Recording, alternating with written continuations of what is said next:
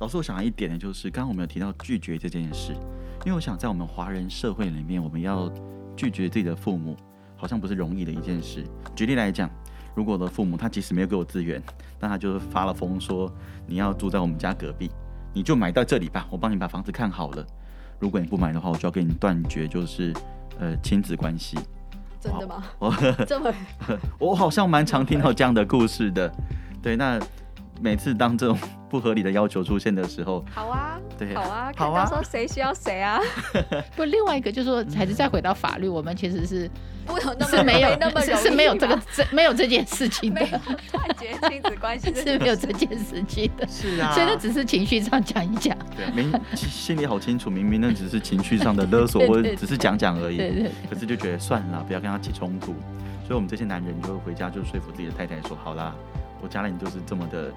呃，疯狂啊，就是我们就这样吧，反正这个地方也不坏呀、啊。可是那个后果是什么？你老婆就变得比你妈更疯。不是，我说那个后果是什么？就是就是住在他旁边，然后让他每天勒索你吗？我我想那个后果总是刚开始都没有想过，可是后来就会想到，就是 没有我没有我的生活，对，这不是很可怕。南宁早上五点半会突然想，哎，有人来送水果了，这样。欢迎来到解惑谈心事，来听听我们谈心事。我是 Chrissy，呃，我是王老师。我们邀请大家一起来关注许多我们身边的问题，让我们都可以找到好的方法，来与自己跟他人建立幸福的关系，然后一起来增进自己的心理健康。如果您喜欢我们的内容，请给我们五颗星评价，并踊跃转发出去，让我们一起来关心自己的心理健康哦。今天呢，要来跟我们一起谈谈心事的来宾是之浩，他是心辅督导，我们欢迎之浩。大家好，我是之浩。就刚才，其实我们就是原本是要讲男性个人的挑战嘛，其实我们也挑，就是讲到了，有点略略提到了在婚姻里面。然后那种就是，比如说男性他会夹在妈妈跟他的配偶中间嘛，这样。那呃，说真的，这是这是我们常常听到，就是都是哦，太太在抱怨说，我那个我先生都不站在我这里啊，或者是他都只听他妈的什么。可是其实我觉得，我们刚才这样聊一聊，我们也知道，就是说，其实男生他在这个角色也是非常辛苦的，对不对？嗯，我不晓得各位有没有听过一句话，就是。人呐、啊，就在离开家后才知道自己真的长大了吗？那我想当男帮我这个性别说一些话，就是就好多时候大家就觉得我们已经这么爽了，我们这些男生已经这么爽了，怎么拿了资源，然后还还挨说就是你要还要承担责任？我我觉得好多时候呢，这些这些男生真的是有苦难言呐、就是就哎，说真的，就是拿了这些资源呐、说真的，就是跟家里就是有这个很密切的连接的时候。很多时候，我们要做一些选择，为我们的人生做一些呃取舍的时候，都会受到一些限制。而这个限制是男生甘心情愿的吗？老实说，还真的不心甘情 愿。对，可是我们没有选择，也不让我们选呐、啊。哎、欸，你们知道吗？其实我讲到这个，我就有一个。我又有一个例子，就是我认识的一个人，但她是她是女性啦。可是呢，她的因为他们家就三个女儿，所以其实不就是简单来讲，就是你我们也可以把它看成是一般的，就是这种父母有一些呃，就是资源，然后他想要这个资源的这个这个问题。这样，他呢，他三个他们家三个三个女儿嘛，然后呢，他跟他爸爸住，因为爸爸的房子比较小，然后就是说好说爸爸的房子给他，然后他的两个妹妹呢，就是。以后会继承妈妈的房子这样子，然后他就说他们都说好。然后有一次他生日的时候，我请他吃饭，然后在那个生日的过程，就是那个吃饭的过程，他就一直跟我说他妈妈要把房子卖了。然后我就问他说：“那是你妈的房子啊，他想要怎么处理不是他的决定吗？”他就说：“不是，如果我妈把房子卖了，那我妹妹就会来跟我抢我的房子，就是他爸爸的房子这样子。”后来就是他。他跟他爸爸住，可是他非常非常的讨厌他爸爸。然后他给他爸爸还是给他零用钱，那时候他已经五十几岁了吧，爸爸还在给他零用钱。然后但是他的想法是，他说爸爸欠他的，因为可能成长的过程中啊，可能发生了一些就是呃，爸爸可能对他疏于照顾啊，然后怎么样，他就是有一点觉得爸爸应该要弥补他，所以他觉得爸爸给他这个零用钱是应该。然后，可是他还是很讨厌爸爸，讨厌到说，比如爸爸喝了他的牛奶，他会生气，会非常生气这样。然后我就说，这样子你真的，真的不行，因为这个已经有点，有点。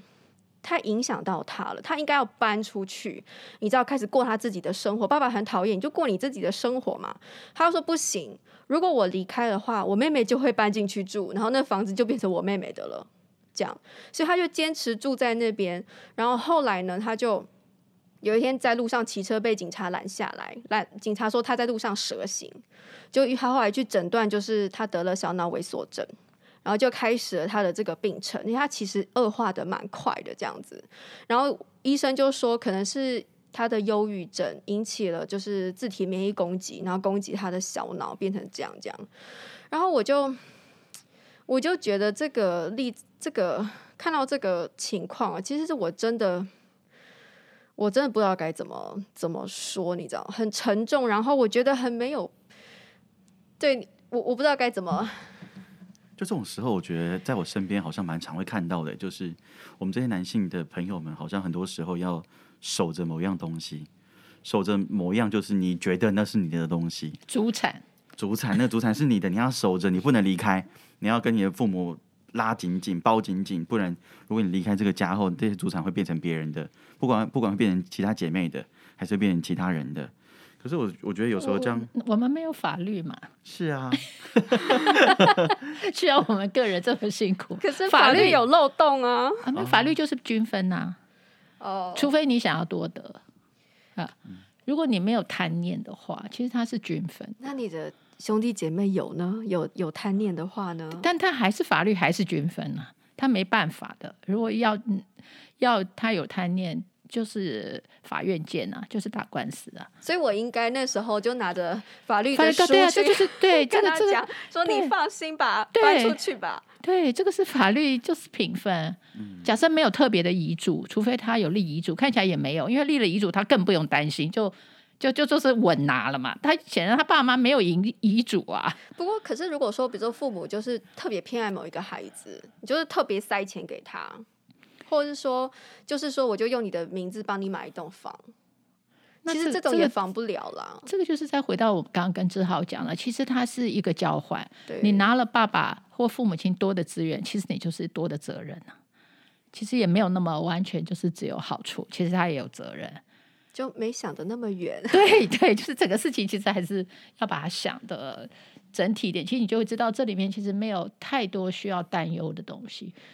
他他会平衡的。我就是觉得我那个朋友真的没真的没有想，想那么远，对，对他其实要想通，然后就不会烦恼。他的付的代价太大了，是他的身心就自己就是被被损耗。对，所以这个真的就是再回到说我们的专业啦，就是如果你真的觉得有些心理的困扰，其实是要找专业的谈，其实就会帮你帮你疏通。好，就是一起来讨论，其实你就可以离开这个自己的限制，好，思想上的限制。所以说，刚刚那个那个议题啊，我觉得是不是我们每个小孩，身为人家的小孩，都应该要跟父母有一些界限呢、啊？是，就不管你是男生还是女生，就是需要先学会，就是跟父母保有保有一些界限，因为当你就有点像是那个明明是你你你都觉得就是你只要守在那里。那些东西就会是你的，但其实好像我们是有法律的，对，是有法律的，好像不是那样的，对，是是是。然后，尤其是那些当我们那种处在那种模糊的界限下，我觉得我们的身心灵都会被折磨的，是，是反而得不偿失，对不对？你的遗产还没拿到，你自己都先垮了，是，对啊。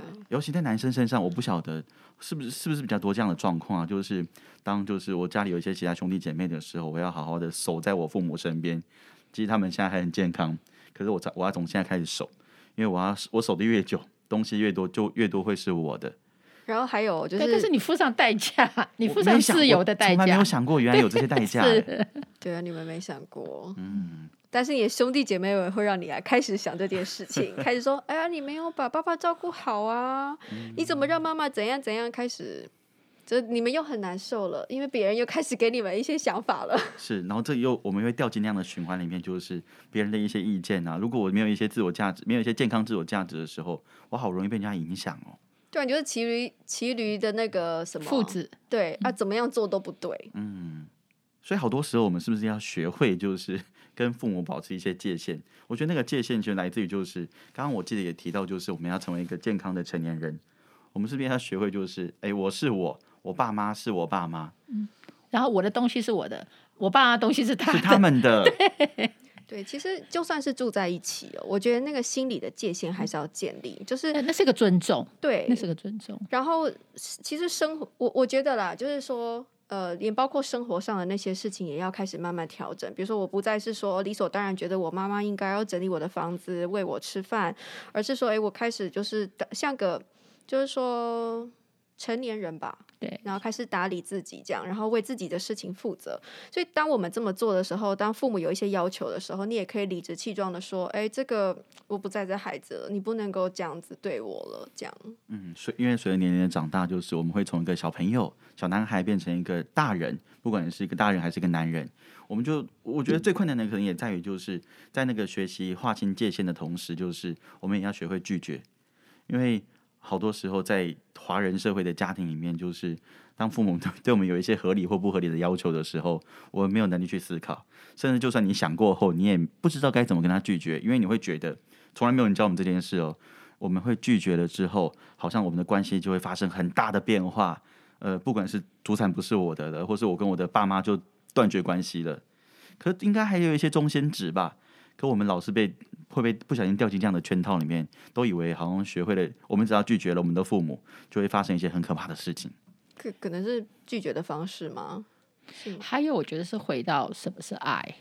嗯，对。你知道，爱父母亲对小孩的爱是没有条件的。哎，你是说理论上？理论上是没有条件的。所以，所以我一说，你如果小孩子没有答应一个你的请求，其实你的爱是不会少的。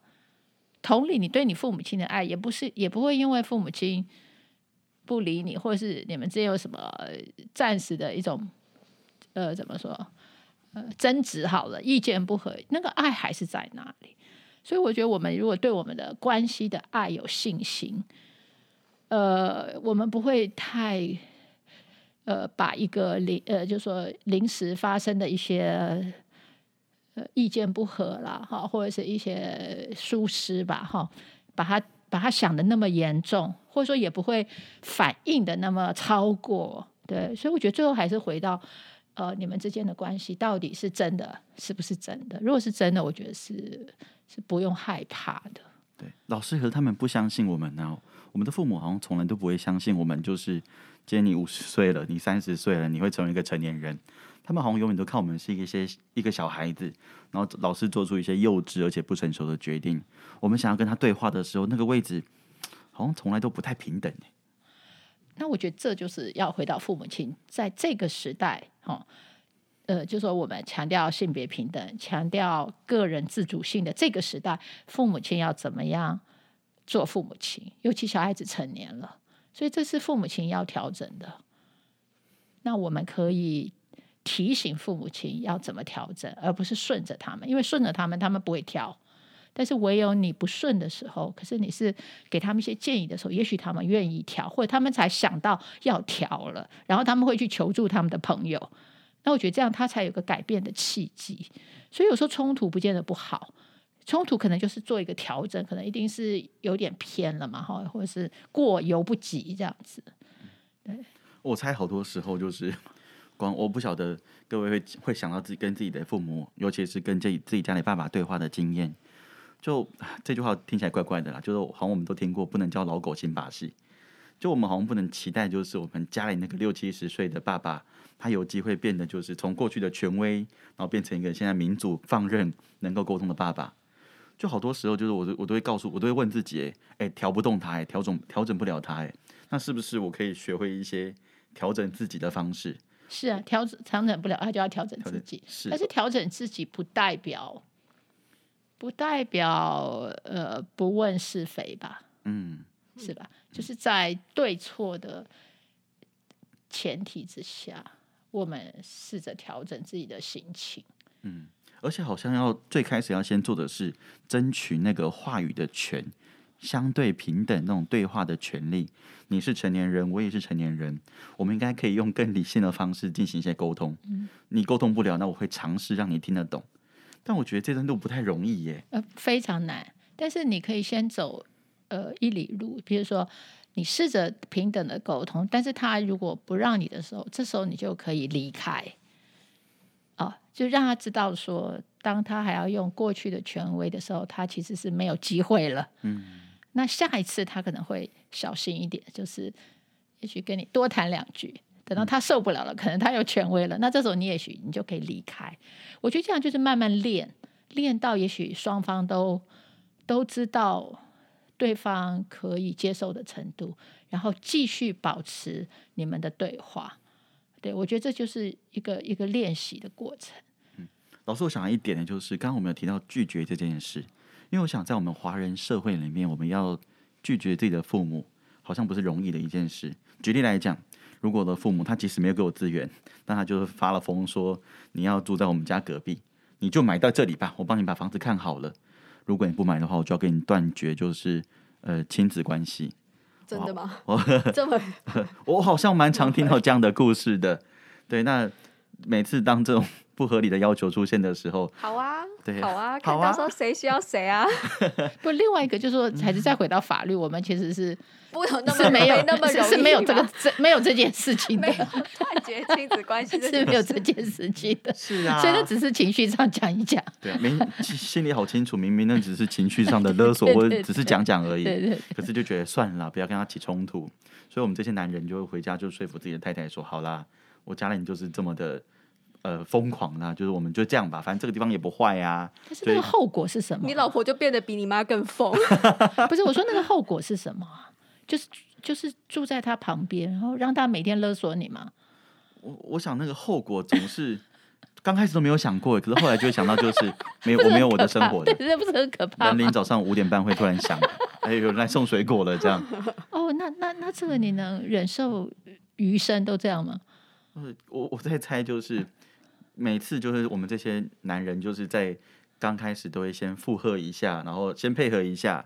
然后都都会忘记，就是他后面其实有一些后果，然后事后再发生的时候，就会开始就是来不及了，来不及了。对，你买下去就来不及了，来不及了，然后就会再次卡在就是妈妈跟太太中间。所以这个是造成的，而不是自然的，是造成就是说前面那个选择。嗯、我觉得如果能避免，应该说回去跟太太商量，而不是叫太太配合你。嗯、你回去要跟太太说。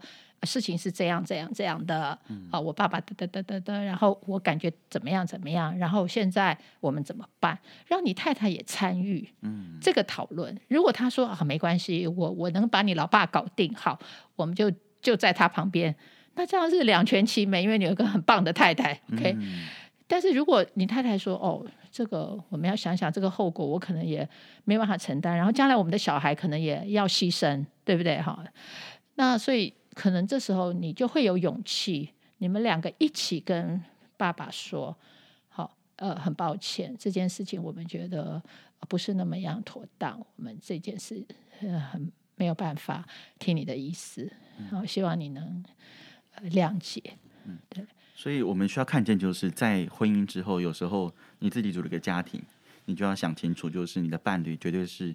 呃，他应该要是能够成为你的后盾，跟你一起讨论，一起面对，然后一起预防，是绝对不要自己做了决定，然后回去说服你的太太。这个你何必把自己的责任承搞得那么重呢？嗯、其实你不必要承担这个东西。所以，我们其实是有机会不要卡在就是妈妈跟太太之间。不需要，如果你前面做了很好的选择，像刚刚那样就是一个好选择的话，那太太参与了，那如果太太答应了。那他就已经选择了让你能够听爸爸妈妈的，这样你们也你也不会被卡住。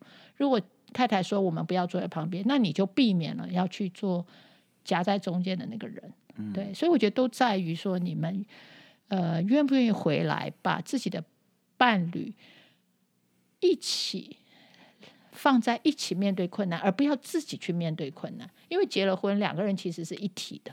对，千万不要单独做决定。嗯，不要做片面的决定，嗯，这样轻松很多。嗯，嗯，这里我想问一件事，也就是因为刚有提到，就是男生好像很多时候会为了让亲朋好友闭嘴，而去做一些破关的任务，像是完成学业，像是找到一个看起来还 OK 的工作，像是完成婚姻、完成生小孩这些破关的任务。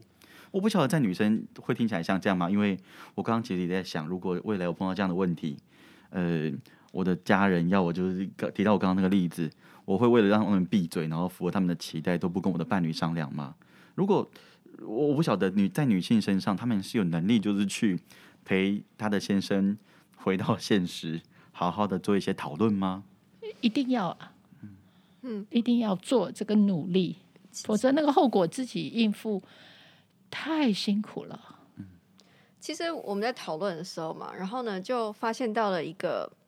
我不知道老师听起来觉得怎么样？就是说，好像女性对于婚姻的那个觉得婚姻里面的内涵，跟男性觉得那婚姻里面的内涵是不一样的。对对对。然后举举举例来说，就是像我一些朋友，他们可能会觉得说，哇塞，结婚之后，就哎，应该说他当时在跟对方交往的时候，他其实蛮到感到蛮开心的，因为对方是以非常认真的态度，就是要结婚为前提，然后来就是跟他交往这样。可是结婚之后，他就会发现说，哎，其实他的先生就是就是过着未单身的生活，仿佛没有任何的改变这样。但是他会觉得他的生活是改变的蛮多的这样子，所以就是这个是我们观察到的是事实嘛？这就看他们是怎么住啊。第一个是物理环境，如果先生还住在自己家里，当然先生没有改变，但他们两个都离开家，单独在第三个地方居住。对啊，单独在改变，单独在第三个地方居住这样。可是，比如说家务啊，还是都是女生在做，或者是说男生会觉得，哎，我帮忙了，我有帮忙，我就是新好男人。但是我不用负责，我只需要帮忙。哦，这个就是对家务的，对，呃，也也要在婚前要先讲好。哦，就是没有讲好，但这但这个太难了吧？就是在结婚之前要跟太太说，就是哎，家务我们。一起分，不是应该要太太来提出来说，呃，我要怎样怎样，就说呃，我怎样怎样，就是要谈了。嗯，这不是很煞风景吗？结果一谈就我不要结婚了。要 结婚本来就是油盐柴米酱醋茶，其实是就是这样。爱情是爱情，可是当你们决定要结婚，第一个一定会谈双方家长嘛，这个就已经很现实了，对不对？我妈是不是喜欢你？我爸是不是？这这已经一定会谈的。对不对？什么时候去见爸妈？这个一定会谈。那接着其实就可以谈，呃，我要在哪里住好，然后我要怎么布置，嗯，好，然后每天生活我要怎么过，好，那我我要拥有我自己的什么样的时间？对啊，这些都要谈的。好像是这谈结婚不是那么浪漫的事情。不是，对，结婚的时候就不浪漫了。你你谈恋爱很浪漫。那这些电视都误解我们了，是电视它本来就是一种幻想，假的，所以才好才才好看呢、啊。它因为它是一种 不存在的幻想。为什么电视都要骗我们呢、啊？骗我们就是婚姻，因为它是娱乐，因为它要让我们快乐，让我们心想事成的感觉，让我们逃离现实。对，让我们逃离现实。所以那那个是假的，它必须是假的。哦。甚至很多时候，就是我我我可以这么说吗？很多英雄主义的电影都会骗大家说，男生就要怎么样才算是男人？是是是是，那那也是去满足那个男性的那种幻想，对自己强大的幻想。你这样讲，我是不是应该要递刀片给霸道总裁那个系列影片的那些 那些导演了？没有啊，你你们其实希望他能够编出这种剧嘛？因为你看了，在看的那段时间是快乐的嘛，这才叫娱乐，对不对？对，而且都有好，常常有好的结局啦。可能也是觉得啊，蛮有有希望，对不对？有希望，但是哎，人生还是要脚踏实地一点，回到现实是不一样的。对，不能跟现实作对。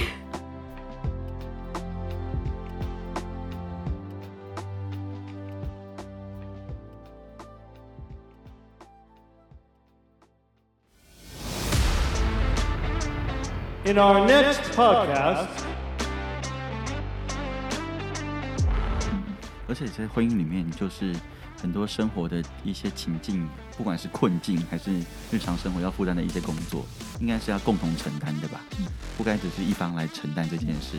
虽然好多时候我们的确看见，就是很多男性他们都喜欢自己承担一些，不管是经济是经济的困难啊，或者一些一些压力情境，就自己想办法解决。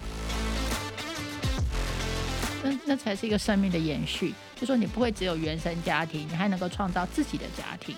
然后你把他自己的家庭的，呃，现在的关系经营好，然后你又可以经营好下一代跟下一代的亲子关系。然后在你离开世界上的时候，你可以看到你下一代的小孩又自立了，然后他可能又有他的，我觉得你就可以看到这个生命的拓展。对，对，那这个是一个非常奇妙的经验。嗯，可是这里面要花非常多的代价去耕耘。对，不然如果你只有一个人，你就看不到这个、哦、这种展开的这个路。